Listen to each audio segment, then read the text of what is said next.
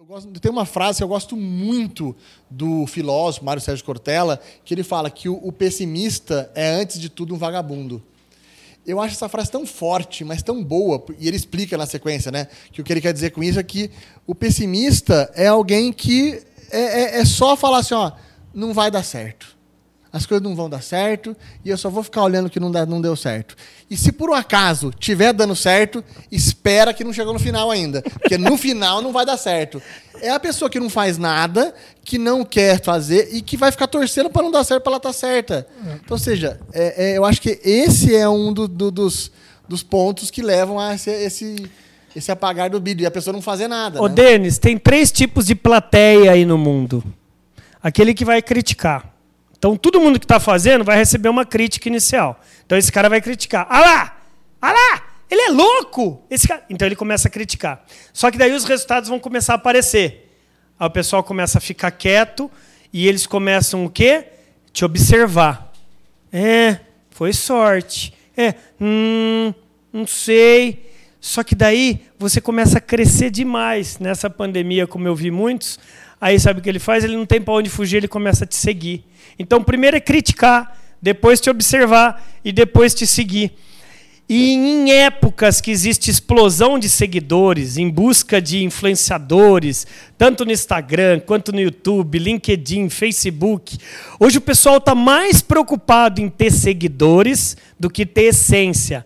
Então, se você aí do outro lado da telinha, você é empresário, profissional liberal, você é vendedor, Cuidado, seguidores é consequência da sua essência. Seguidores eh, são consequências do seu conteúdo, né? Só para vocês terem uma ideia, tá aqui a plaquinha. Pega a sua plaquinha aí também. Vocês estão vendo essa plaquinha aqui, gente? Isso aqui é brilho no zóio.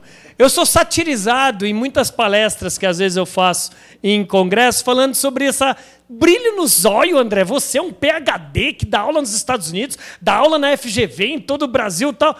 E daí? O meu público é vendedor, tanto B2C quanto B2B. O brilho nos olhos, também chamado BZ, que lá na minha tese chamada Brightness Zone, mas eu não poderia falar Brightness Zone aqui no Brasil para o meu público, que é o BZ, que, é o, que eu levei três anos para estudar. O que, que eu estou querendo falar para você aqui? Acredite mais nos seus sonhos. As pessoas vão te criticar? Deixa criticar.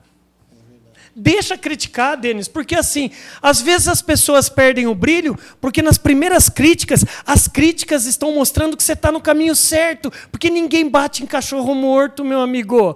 As pessoas elas vão fazer de tudo para apagar seu brilho, porque elas não estão brilhando. O mundo é assim, Denis. A gente sabe, meu, eu já quebrei uma vez, né? É, eu já tive um provedor de internet, a mesma velocidade que eu abri, eu fali. Eu só não perdi tudo porque eu ainda ganhei uma depressão também. Foi nesse momento. Então eu ainda ganhei. E aí hoje eu agradeço para a depressão.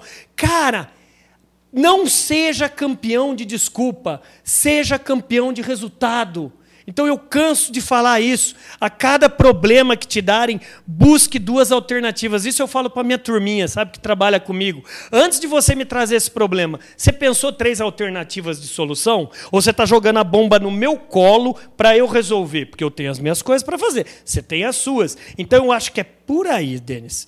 Eu acho que nesse momento tão desafiador que a gente está pensando, acho que tem que ter concorrência de pensamento. Pensar dá trabalho. Ou seja, faça uma disputa interna na sua equipe sobre criatividade.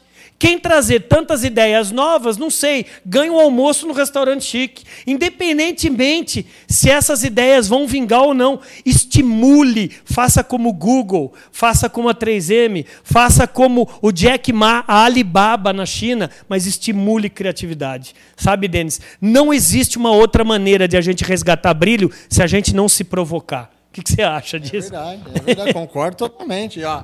Eu tenho, ó. Eu pois tenho é. brilho nos olhos. Brilho ó. nos olhos, é a única maneira, meu amigo.